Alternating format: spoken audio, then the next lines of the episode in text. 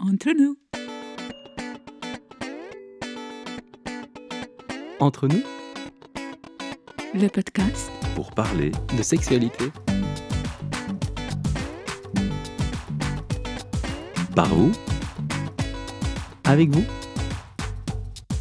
pour vous. Bienvenue au podcast Entre nous, le podcast du Lovell Center, le premier centre européen dédié au bien-être de la relation et de la sexualité. On vous invite à écouter, partager, commenter et nous supporter. Faites un don. Bonjour à toutes et à tous. Alors aujourd'hui au micro, Michel, Maël, Bonjour tout le monde. Serge Bonjour Olivier. et évidemment moi-même Olivier. Alors si chacun peut se présenter en quelques mots. Je suis le président de l'SBL de Podcast Factory Org. On collabore avec le Love Health Center. Et comme j'aime ton projet, que je me sens concerné et que ça m'intéresse, bien j'ai envie de participer, de m'impliquer euh, aussi en intervenant, en donnant peut-être parfois mon point de vue. Merci. Donc moi c'est Maëlle, je suis en formation pour devenir euh, sexologue et je suis en stage en ce moment au Love Health Center. Je suis passionnée par la sexualité et par tout ce qui touche aux relations, au consentement, donc euh, je suis ravie d'être ici. Moi, en quelques mots, je suis passionné par la sexualité. Je suis coach en méditation orgasmique. Au-delà de la sexualité, je suis passionné par ce qui est le consentement au sens le plus large. Et je pense qu'on va en parler aujourd'hui. Et de quoi ça parle dans mes relations avec d'autres êtres humains, de quoi ça parle dans mes relations à moi-même, et de quoi ça parle dans ce que je fais de ma vie. Quelle est ton intention par rapport à ton partage? Oui, alors pour le dire de manière brève, je sens une grande intention de contribuer. Je suis très inspiré par ton initiative, Olivier, du Love Health Center. Et donc j'ai beaucoup de joie à contribuer. J'ai aussi de la joie à pouvoir, à travers ces témoignages, peut-être inspirer des personnes et leur permettre de mettre plus de joie dans leur vie ou de créer les conditions d'avoir plus de joie dans leur vie. Et petit à petit, en transmettant cette culture, on pourrait dire cette culture du désir, aussi d'augmenter le nombre d'êtres humains avec qui créer des relations joyeuses. Autrement dit, j'ai bien envie de transmettre le virus, j'allais dire, pour augmenter le nombre de compagnons de jeu dans notre incarnation ici à notre époque. Voilà. Merci Serge pour cette euh, contribution joyeuse. D'ailleurs, je me demande quelles sont les sensations de Maël, là, qui peut participer à cette discussion et qui va découvrir en fait tout ce cheminement qu'on a créé. Le consentement c'est un sujet qui m'intéresse beaucoup aussi, donc j'ai hâte d'entendre euh, ce que vous avez à en dire et voilà comment c'est pour vous quoi. Et en même temps bah c'est un peu stressant d'être enregistré, voilà de parler potentiellement de choses intimes en étant écouté par plein de personnes, donc il y a un peu ces deux choses là qui sont présentes. Hmm, Merci. Alors, juste avant de rentrer dans le cœur du sujet, du consentement, est-ce que tu peux nous partager, Serge, quelle est ta vision de la sexualité? Ah, merci pour cette question. C'est le lieu de rencontres potentiellement intenses et intimes. Ça peut être le lieu de grandes joies, de grandes inspirations. Ça peut aussi être, euh, suivant comment c'est vécu, le lieu de violence et de traumatisme. Et en tout cas, c'est une fonction, si je parle de la sexualité adulte, qui est apprise relativement tard dans l'existence et que du coup nous apprenons en y amenant beaucoup de conditionnements sociétaux qui fait que nous avons, j'ai l'impression, beaucoup de conditionnements entre nous et une sexualité pleinement épanouie. Merci beaucoup. Effectivement, souvent ça a pris très très tard et les gens qui viennent nous rendre visite au Lovell Center, comme encore cet après-midi avec Maël, on a des permanences, les gens viennent souvent très très tard venir chercher de l'information alors que leur vie sexuelle a commencé bien plus tôt et puis à un moment on se sent prêt et on ose en parler. Quoi. Je t'invite à rentrer maintenant dans le sujet du consentement et de nous expliquer quel est ton cheminement qui t'a amené à cette thématique-là aujourd'hui. Où tu en es dans ta vie et qu'est-ce qui nous amène là tous ensemble aujourd'hui? Il y a plusieurs manières de présenter ça. Une manière, ce serait de dire que j'ai passé une grande partie de ma vie à me conformer à ce que je pensais être des attentes des autres, que ce soit dans le domaine sexuel ou dans d'autres domaines. Ça peut être dans le salariat, tout simplement, ça peut être dans le couple, ça peut être dans les relations amicales également. Et en faisant ça, j'avais l'impression, quelque part, je me faisais violence, mais c'était un petit peu normal comme si les interactions humaines, comme s'il n'y avait pas de place pour des interactions humaines pleinement consenties. Comme si à chaque fois que j'étais en position de servir, c'était forcément une contrainte, une action dans laquelle je me faisais violence, pour générer une dette, qui prenait souvent euh, une forme monétaire en face, pour gagner de l'argent quelque part. Et ensuite, je dépenserais mon argent pour que d'autres personnes se fassent violence pour me servir Quelque part, c'est une vision du monde où il ne pouvait pas y avoir de joie gratuite à servir. J'ai passé beaucoup de ma vie dans cette vision du monde où j'alternais entre me contraindre pour me conformer à ce que je pensais être des attentes, donc souvent me contraindre pour rentrer dans un standard, dans une norme, et puis ensuite, quand c'était mon tour, aller consommer, consommer des produits standards, des services standards, des interactions assez standardisées que la société me proposait. Et là-dedans, c'est comme une alternance entre la contrainte et ensuite une espèce de pulsion, voilà, quand c'est mon tour, entre guillemets. Et tu partageais que cette réflexion, elle est globale, c'était par rapport à ta profession, à ton métier, à ce que tu fais dans la vie au quotidien. Et donc de passer un peu de cette culture de la dette à la culture du désir, où tu passais d'un mode de vie salarié-consommateur à quelque chose de nouveau, où tu as eu cette prise de conscience que tu étais énormément dans quelque chose où on était dans le devoir, dans la dette, dans l'échange d'argent, où finalement tu n'étais pas vraiment toi-même, ça te faisait pas vibrer, c'était pas toi. Et ça va nous amener petit à petit à la question du consentement, effectivement. C'est ça. J'ai eu deux éléments déclencheurs qui m'ont fait me rendre compte de ça. Un élément déclencheur, c'est la profondeur de la tristesse et du désespoir que ça générait, cette histoire-là. Je m'en suis rendu compte en me posant la question, si demain j'avais un cancer, qu'est-ce que je ferais? Et si j'avais un cancer et que j'en réchappais, qu'est-ce que je ferais? Et je me suis répondu, ben, je quitterais mon boulot et je ferais quelque chose de ma vie. Et en voyant cette réponse si claire que ça, je me suis dit, ah ouais, d'accord. Je suis pas en train d'être OK avec ce que je fais de ma vie. Je suis pas en train d'être en consentement avec ce que je fais de ma vie, pour le dire ainsi. Et l'autre chose qui m'a ouvert les yeux, on va dire, c'est des moments de grande joie. J'en ai eu un de très grande joie proche, presque des moments mystiques. J'en ai eu un dans la création artistique et puis j'en ai eu un dans la sexualité. Et dans ces deux moments-là, je me suis dit, waouh, il y a des choses beaucoup plus profondément joyeuses que ce que je peux imaginer quand je regarde ce que la société me propose sur étagère, ou ce que je connais déjà, ou ce que j'imagine être possible. Et ça, ça m'a mis en route, ça m'a donné envie de sentir plus profondément qu'est-ce qui me met en joie dans cette vie. Et d'utiliser ça comme un compas. Oui, avec quoi finalement tu es en accord pour dépenser ton temps, ton intelligence, ton savoir-faire, ton énergie, voilà, tout ce qui est toi au quotidien, et de sentir qu'il n'y avait pas vraiment ce consentement intérieur de contribuer à ça, mais de créer quelque chose de différent. quoi. C'est ça. Je passais peu de temps de ma vie à être en moi et à me poser sincèrement la question est-ce que ce que je fais est vraiment le plus satisfaisant que j'ai à faire de ma vie? Hmm. Et là, tu me partageais quelque chose de vraiment très très chouette qui pour moi résonne énormément, c'est cette culture finalement très commerciale où il y a un rapport à la norme, on en parlera juste après, et aussi un lien à la pénurie. C'est comme si dans les rapports humains, c'était euh, la pénurie prévalait en fait. On a peur de manquer de quelque chose parce que tout ce qui fait la beauté des échanges humains sont rares ou sont monétisés ou sont sujets à jugement, dévalorisation, à critique. On en a peur parce que c'est inhabituel et quelque part donner pour l'envie de donner. Les gens ont parfois l'impression, dans tous les rapports, tu disais, si on propose de donner un massage, c'est comme si euh, il y avait une arrière-pensée ou qu'il y avait une contrepartie qui allait derrière ou que l'intention n'était pas honnête et juste et qu'on ne pouvait pas juste offrir parce qu'on a envie d'offrir ou simplement accepter de recevoir pour juste recevoir en sachant qu'il n'y a rien à rendre en retour, quoi, quelque part. Oui, l'exemple du massage, je le trouve très éloquent. Souvent, même dans certains endroits où les personnes se proposent régulièrement des massages, la manière de proposer, ça va être est-ce que tu veux faire un échange de massage avec moi? Et alors c'est intéressant l'échange de massage, c'est-à-dire qu'il y a la personne qui donne et que du coup, quelque part, c'est logique que l'autre personne donne en retour. Comme si au moment où je donnais un massage, je perdais quelque chose. Comme si je donnais de l'argent. Et du coup, si on ralentit un petit peu, est-ce qu'il n'y a pas moyen d'imaginer que la personne qui donne le massage peut avoir plaisir à donner et la personne qui reçoit le massage peut avoir plaisir à recevoir, tout simplement? Et si je regarde en moi, en tout cas, je peux identifier que parfois j'ai plus envie de donner un massage, effectivement, ou parfois j'ai plus envie d'en recevoir un. Et ce sont deux joies distinctes, mais ce sont deux formes de joie. Et, effectivement, sincèrement, vis-à-vis de moi-même, parfois je peux avoir plus envie de donner que de recevoir.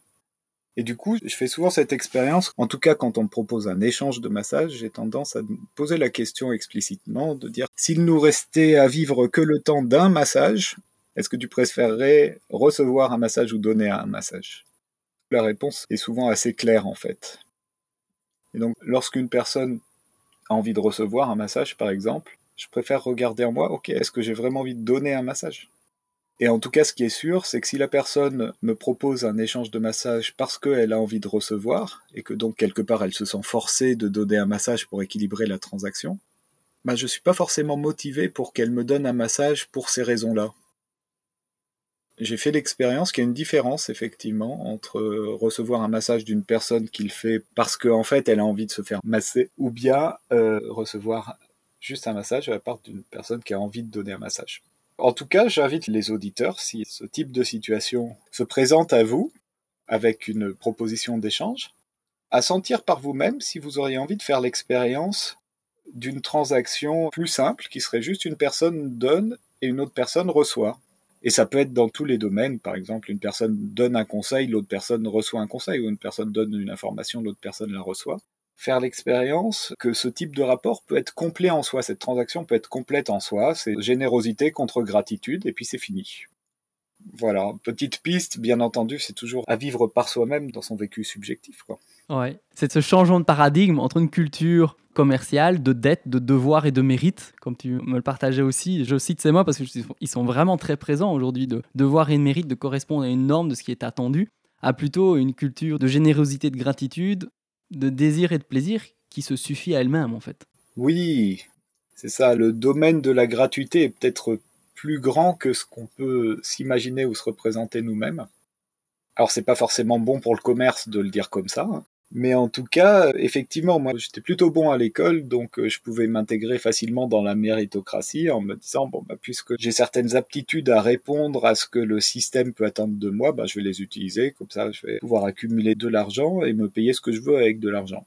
Et ce que je sentais petit à petit, c'était qu'il y avait quand même quelque chose de frustrant là-dedans, et là, je vois un peu clairement que ce qui est frustrant, c'est que je ne peux pas me payer ce que je veux avec de l'argent.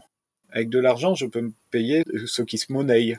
Et ce qui se monnaie, c'est des produits standardisés ou des services standardisés, des vacances à la plage, à l'hôtel si j'ai le budget pour. Euh, voilà, c'est des produits, etc. Est-ce que c'est forcément ça qui est le plus satisfaisant pour moi, d'acheter ce qui est déjà sur étagère? Et est-ce qu'il n'y a pas des choses plus précieuses pour moi à recevoir que les choses que je peux acheter en fait? Il y a deux choses qui me viennent à l'esprit quand je t'écoute. La première, c'est ne penses-tu pas qu'il y a une beauté à donner tout simplement sans se poser la moindre question? Je prends mon exemple, quand je peux être utile et donner quelque chose à quelqu'un, j'en retire énormément de plaisir personnel aussi. Donc j'en ai une grande satisfaction, c'est un vrai plaisir, un véritable plaisir, et ça mène à une deuxième réflexion qui est souvent, c'est un peu comme quand tu donnes une pièce à quelqu'un qui fait la manche. Certains disent que si tu le fais, c'est aussi par égoïsme pour te faire du bien, te déculpabiliser, parce que si tu veux vraiment l'aider, tu l'héberges chez toi. C'est un peu comme si on a parfois des fautes à se racheter, qu'on se dit en faisant une bonne action, bah, je compense dans la balance. Alors certes, ici j'exagère pour illustrer le propos.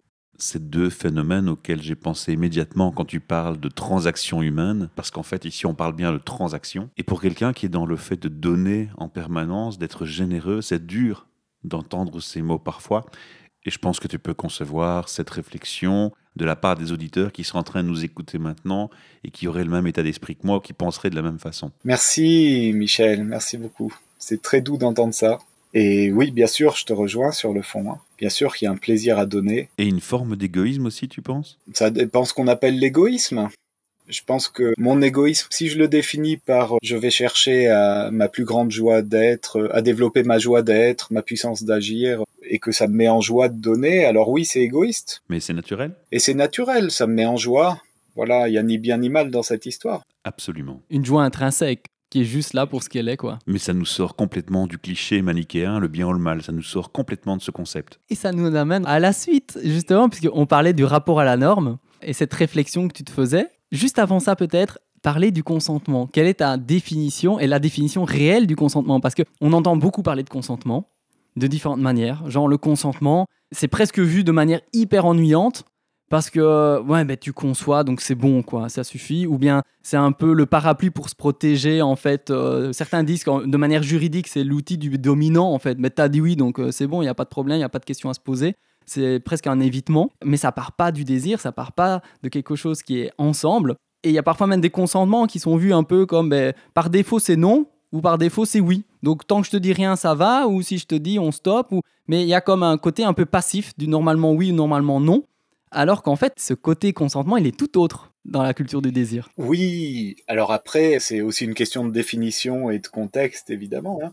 Mais disons que moi, j'ai de la joie à imaginer que consentir, ça pourrait être sentir avec le tout de moi-même, sentir toutes les parties de moi-même, sentir mes désirs, mes peurs, et euh, consentir en relation, c'est sentir à deux, c'est s'entraîner à deux, s'entraider à deux, à sentir ce qui est le plus joyeux entre nous, ce qu'on pourrait créer de plus joyeux entre nous, en incluant nos désirs, en incluant nos peurs aussi, en incluant nos conditions, nos restrictions, nos doutes, mais être alliés pour développer notre joie d'être à deux et évidemment tout seul aussi. C'est aussi facile de s'en souvenir parce qu'au niveau étymologique, consentir, c'est sentir à deux. Donc finalement, c'est qu'est-ce que je ressens moi avec cette proposition ou avec ce désir, avec ce partage?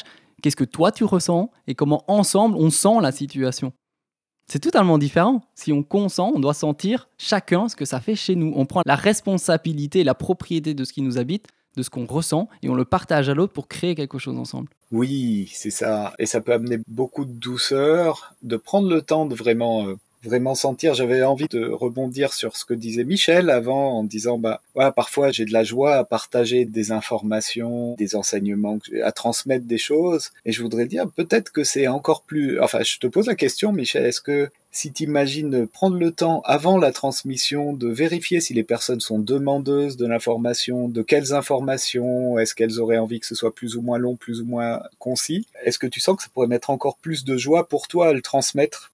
De sentir que tu es en train de donner exactement les choses que les personnes sont demandeuses de recevoir Alors la question est percutante, parce que quand tu as une passion qui explose, et comme moi je suis un peu extraverti, voire beaucoup extraverti, ben, ça vient, ça sort tout seul, ça explose. Tu te poses pas la question au moment, à l'instant présent, dans ton envie de partager, ce qui se passe, c'est que on pourrait limite interpréter ça comme un viol intellectuel, parce que l'autre, il a tout en explosion face à lui, il n'a rien demandé forcément, ou pas toujours, et la réflexion vient seulement après l'enthousiasme. Tu vois si l'autre personne accroche ou pas, et c'est seulement là que la réflexion vient et que ou tu te calmes ou tu continues. Et donc le consentement, dans le cas présent, il est donné en second temps. Et ça, c'est peut-être le défaut de quelqu'un qui est passionné, qui a juste envie de donner et qui réfléchit pas, qui est trop spontané. Par contre, il y a un très beau phénomène de vie qui compense cela, c'est qu'en général, tu attires les gens qui te ressemblent. Moi, j'ai un parcours assez atypique, c'est pas le sujet aujourd'hui, mais voilà, avec une vie qui n'est pas sur un long fleuve tranquille, et je remarque que dans la vie, j'attire des gens qui ont des parcours similaires et avec qui je m'entends spontanément bien. Et donc, les gens qui viennent à moi, souvent, sont des gens comme ça, avec cette tolérance-là. Et finalement, ce défaut, ben, il passe, il n'en est plus vraiment un, et le consentement est. Il va de soi, parce qu'on se comprend et qu'on se reconnaît. J'ai l'impression que l'être humain développe un radar comme ça, qui le rend apte à déceler les personnes qui sont euh, compatibles avec sa mentalité, son esprit, son aura. Et donc, ce radar que tu développes qui est en toi fait que non seulement tu rencontres des gens assez réceptifs puisqu'ils te comprennent, et dans le pire des cas, ils ont au moins la bienveillance de laisser exprimer ta joie parce qu'ils comprennent cette approche et cette personnalité que tu as. Et finalement, tu reçois aussi un cadeau de l'autre malgré toi, c'est sa tolérance et sa capacité de t'écouter, malgré que peut-être le sujet que tu commences à lancer ne l'intéresse pas forcément immédiatement ou, pas du tout. Et donc là, quelque part, c'est un cas où on donne et on reçoit inconsciemment dans la spontanéité. J'espère que j'ai répondu à ta question. En fait, l'élément clé, c'est l'enthousiasme. Ah oui, avec euh, beaucoup de générosité pour le coup. Merci pour ton authenticité aussi. Ça me touche beaucoup. Et dans cette dynamique du consentement, tu disais effectivement, c'est sentir chez soi et chez l'autre, mais surtout avec toutes les parties de soi et de se sentir unifié, d'écouter toutes ces parties de soi. Parce que consentir, c'est dire, est-ce que j'écoute tout ce qui habite en moi? Est-ce que je les accepte sans les juger? Oui, et est-ce que je les accepte sans les juger? C'est aussi euh, lié à ma peur d'être rejeté par l'autre. Si j'énonce toutes les parties de moi, par exemple, je peux très facilement me connecter à des parties de moi qui sont enthousiastes quand je connecte quelqu'un qui a un projet enthousiasmant.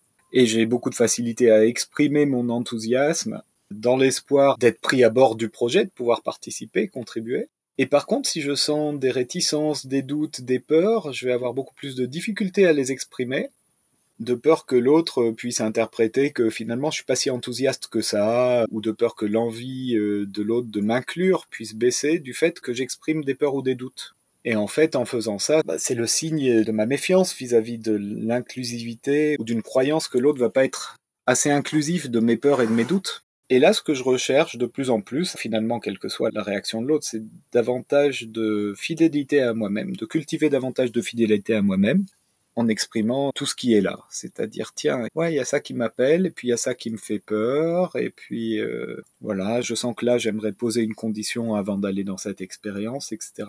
Dans le but de bonifier l'expérience. Dans le but de pas me dire, bah, au nom de la force du désir, je vais baisser mes conditions. Au contraire, au nom de la force du désir, je vais poser des conditions qui vont faire que l'expérience va être euh, la meilleure possible. Évidemment, ça se joue dans la sexualité et évidemment, ça se joue dans d'autres euh, domaines. Et donc pour ça, peut-être que vous vous présentez le degré de confiance qu'il y a à construire entre deux individus pour pouvoir aussi se parler de nos peurs. Et puis pour pouvoir, après une interaction, également se parler de ce qui était insatisfaisant dans l'interaction ça demande beaucoup de confiance en réalité parce que dans la culture d'où on vient, tout ça, ça peut être pris comme des reproches, comme des jugements. Et ça peut en être effectivement, ça dépend vraiment de l'intention. Est-ce que l'intention, ça reste de cultiver notre joie d'être? Est-ce que l'intention, ça reste de créer une vie qui soit la plus joyeuse possible? Dans cette approche justement de ce consentement, c'est une approche gagnant-gagnant où on partage que ce soit les peurs, les désirs, étape par étape, élément par élément, comment on se sent à l'intérieur de soi, et de partir d'une énergie de vie puissante qui finalement est très créatif et très libérateur pour les deux en fait, tant individuellement parce qu'on s'écoute entièrement, tant que collectivement parce qu'avec l'autre on écoute ces parties de lui aussi et on les accueille et on regarde ce qu'on peut faire ensemble. Oui, oui, arriver à faire vraiment alliance d'une manière profonde et du coup suffisamment alliance pour pouvoir accepter ses erreurs aussi, accepter que bah, dans la vie, toute interaction ne sera pas pleinement satisfaisante. Et j'ai envie peut-être de donner un exemple tiré de la sexualité pour donner du concret. Une fois j'étais avec une amie à qui j'ai relaté euh, ce que j'avais appris dans un cours de sexologie, qui était que bah, souvent les femmes avaient du mal à, demander des ajustements pendant un rapport sexuel et que souvent les hommes pouvaient aller euh, trop vite et trop fort. Voilà. Bon, j'étais tout content de découvrir ça à l'époque. Et je partage ça à mon ami en disant bah, Est-ce que je peux te demander que la prochaine fois où tu sens que je vais trop vite ou trop fort, euh, de me le dire? Il me dit Ok, pas de problème. Et puis euh, le jour même, le soir même, on se met à faire l'amour et euh, au bout de quelques secondes, elle me dit "Bah là, tu vois, par exemple, c'est trop fort." J'étais super surpris. J'étais super surpris. J'ai demandé, j'ai dit "Mais euh, du coup, les autres fois, c'était aussi souvent trop fort." Et elle m'a dit "Bah ouais, en fait, oui." Alors bien, je ne sois pas un grand fan du système genré, malgré tout, parmi les auditeurs qui nous écoutent, il y a probablement une partie du public où le genre a une importance. Ici, on entend le témoignage d'un homme qui parle de la beauté de donner, la beauté de recevoir en termes de consentement. Il y a dans ton intervention beaucoup d'humanité qui émane de tes réflexions, du temps que tu as pris pour apporter ces réflexions dans ta vie. Mais on a la chance d'avoir une femme ici euh, autour de la table qui est sexologue en plus. Et j'ai envie de te poser la question, Maëlle, de la perception du consentement si on devait l'analyser en termes de perception côté homme, côté femme Est-ce que tu as le sentiment qu'il y a une différence de conception du consentement entre l'homme et la femme Est-ce que tu as l'expérience lors des consultations ou par ta vie privée que le concept de consentement est vraiment et toujours différent? C'est marrant parce qu'on vient juste avec Olivier d'avoir une consultation avec un homme et ce qui me venait avec cette personne en particulier, c'est qu'en fait, lui, ce qu'il partageait, c'est qu'en tant qu'homme, il avait un peu la pression. Il pensait qu'il pouvait pas dire non. Parce qu'il y a cette image que les hommes, ils doivent tout le temps avoir envie. Assumer. Voilà, exactement. Ils doivent assurer au lit, ils doivent tout le temps avoir envie. Et lui, c'était pas comme ça qu'il le ressentait. En fait, il avait l'air plutôt d'être euh, assez sensible et d'avoir besoin peut-être d'une relation de confiance, en fait, avant d'aller dans la sexualité. Et en fait, on lui disait, mais enfin, est-ce que toi, tu oses dire non? Est-ce que tu te sens à l'aise pour poser tes limites là où ça a du sens pour toi? Et je pense que c'est hyper important de parler de consentement pour les femmes parce que malheureusement, il y a tellement de femmes qui vivent des agressions sexuelles et je pense qu'avec le consentement, et notamment les hommes, beaucoup d'hommes en tout cas, ont un gros travail à faire d'apprendre à écouter l'autre en fait, d'apprendre à écouter notamment les femmes avec qui ils sont en relation. C'est un vrai problème, hein, donc je veux pas du tout mettre ça de côté. Mais il y a aussi le, euh, ben en fait, en tant qu'homme, comment on s'écoute au-delà des injonctions en fait. Et j'ai envie d'ajouter peut-être un point ici, ce serait même le sujet d'un podcast, la peur, le relationnel. Mais le troisième aspect, c'est le temps. Il y a le consentement avant, il y a le consentement pendant, y a aussi le consentement après, après l'acte, après l'échange. C'est le consentement de savoir si finalement on se sent bien avec ce qui s'est passé, avec ce qui vient de se dérouler, si on a envie de le reproduire, si on a envie de gratifier l'autre ou pas. Et ensuite, de quelle image on a envie de renvoyer à l'autre, de quel merci on a envie de lui renvoyer. Est-ce qu'on a envie de lui envoyer un remerciement? Est-ce qu'on a envie d'être neutre et de trouver ça normal? Et dans le cas où je considère les choses normales, est-ce que je ne vais pas brusquer ou blesser le partenaire? Il y a plein de questions qu'on peut se poser en fait. C'est vaste comme sujet, c'est énorme. On pourrait en faire plein de sujets de podcast. On avait aussi cette réflexion de se dire, mais parfois, un oui est un non. Il y a des gens qui osent pas dire non. Et donc, euh, pas plus tard qu'hier soir, il y a une personne euh, qui me téléphone, il me dit, j'ai dit oui à quelqu'un, mais je voulais dire non.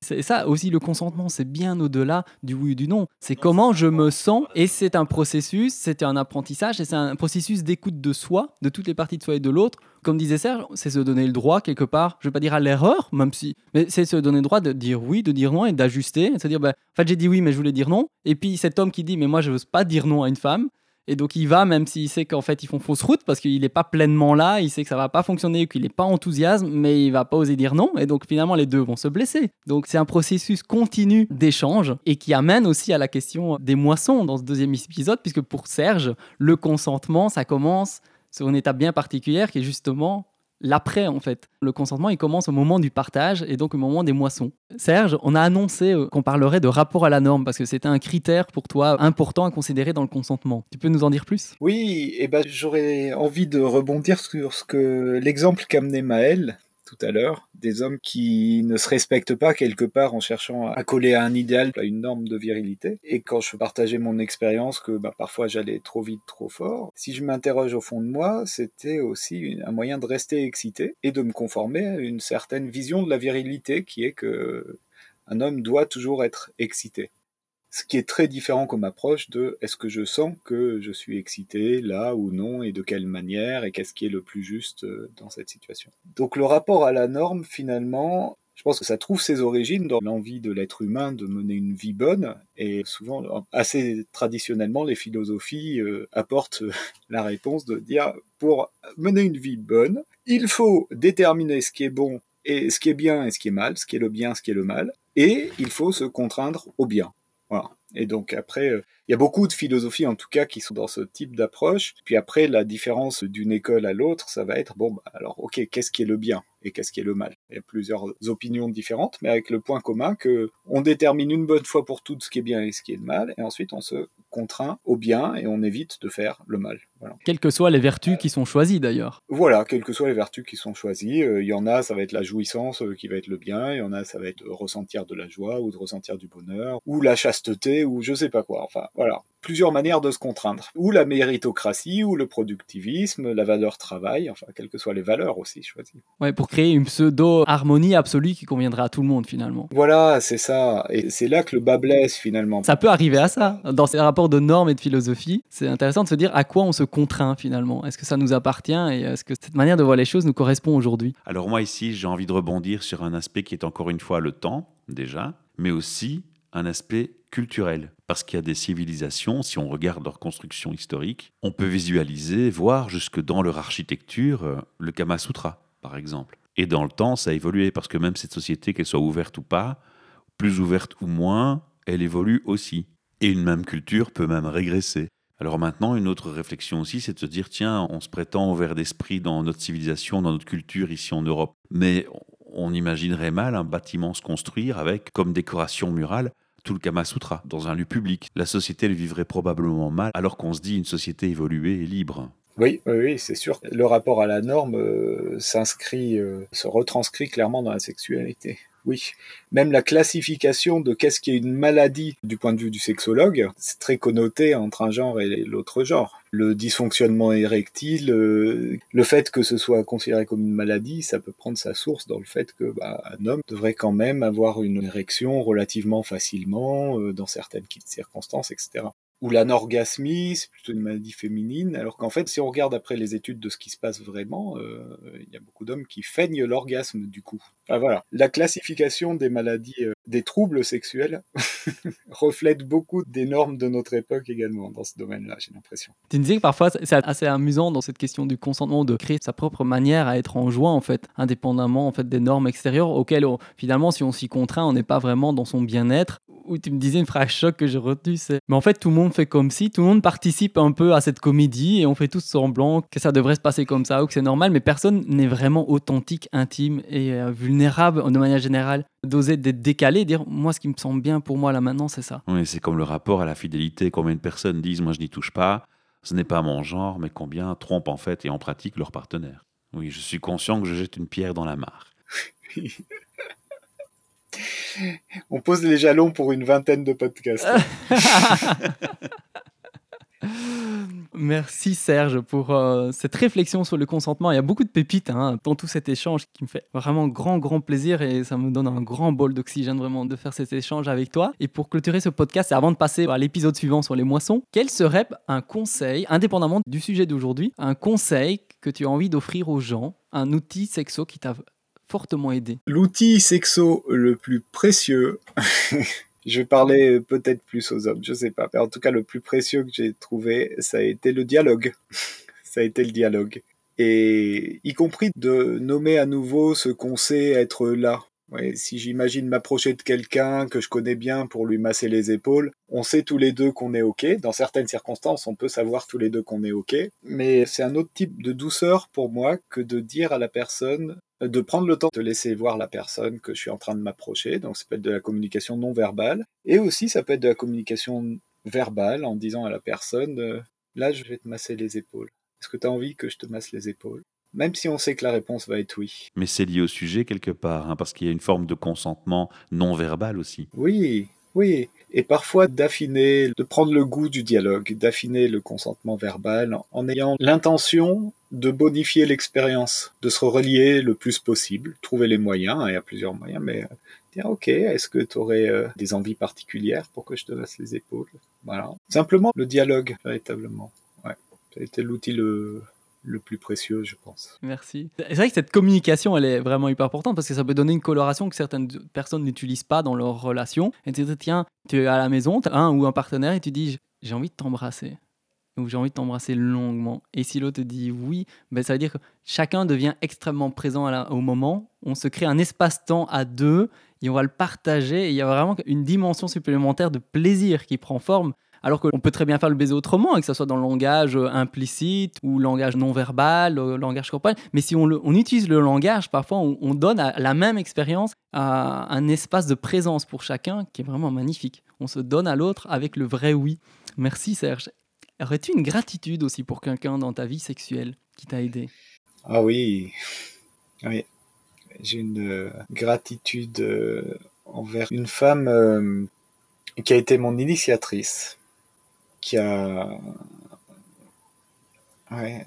auprès de qui euh, un grand grand espace euh, de joie et de bonheur s'est ouvert en une nuit euh, où nous avons fait l'amour ensemble et c'était c'est quelque chose qui est encore encore en mon cœur encore au cœur de mon cœur et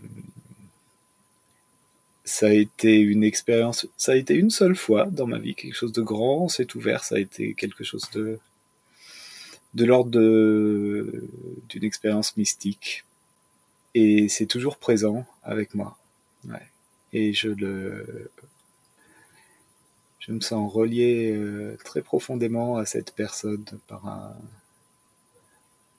là nos, nos, chemins dans nos existences se sont séparés. Euh, mais je sens un, lien d'amour euh, très fort avec elle. Merci. Ouais, c'est un mystique qui vient de la même source que mystère, donc mystérieux, quelque chose qu'on n'explique pas, qu'on n'a pas nécessairement besoin d'expliquer, mais qui est là et qui ravit euh, l'existence.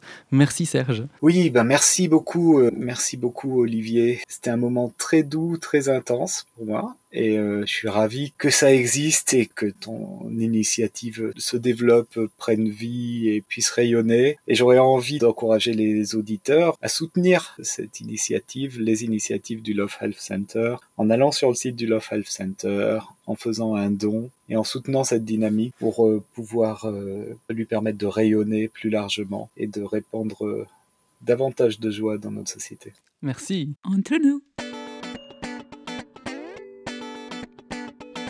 Entre nous, le podcast pour parler de sexualité. Par vous Avec vous Pour vous.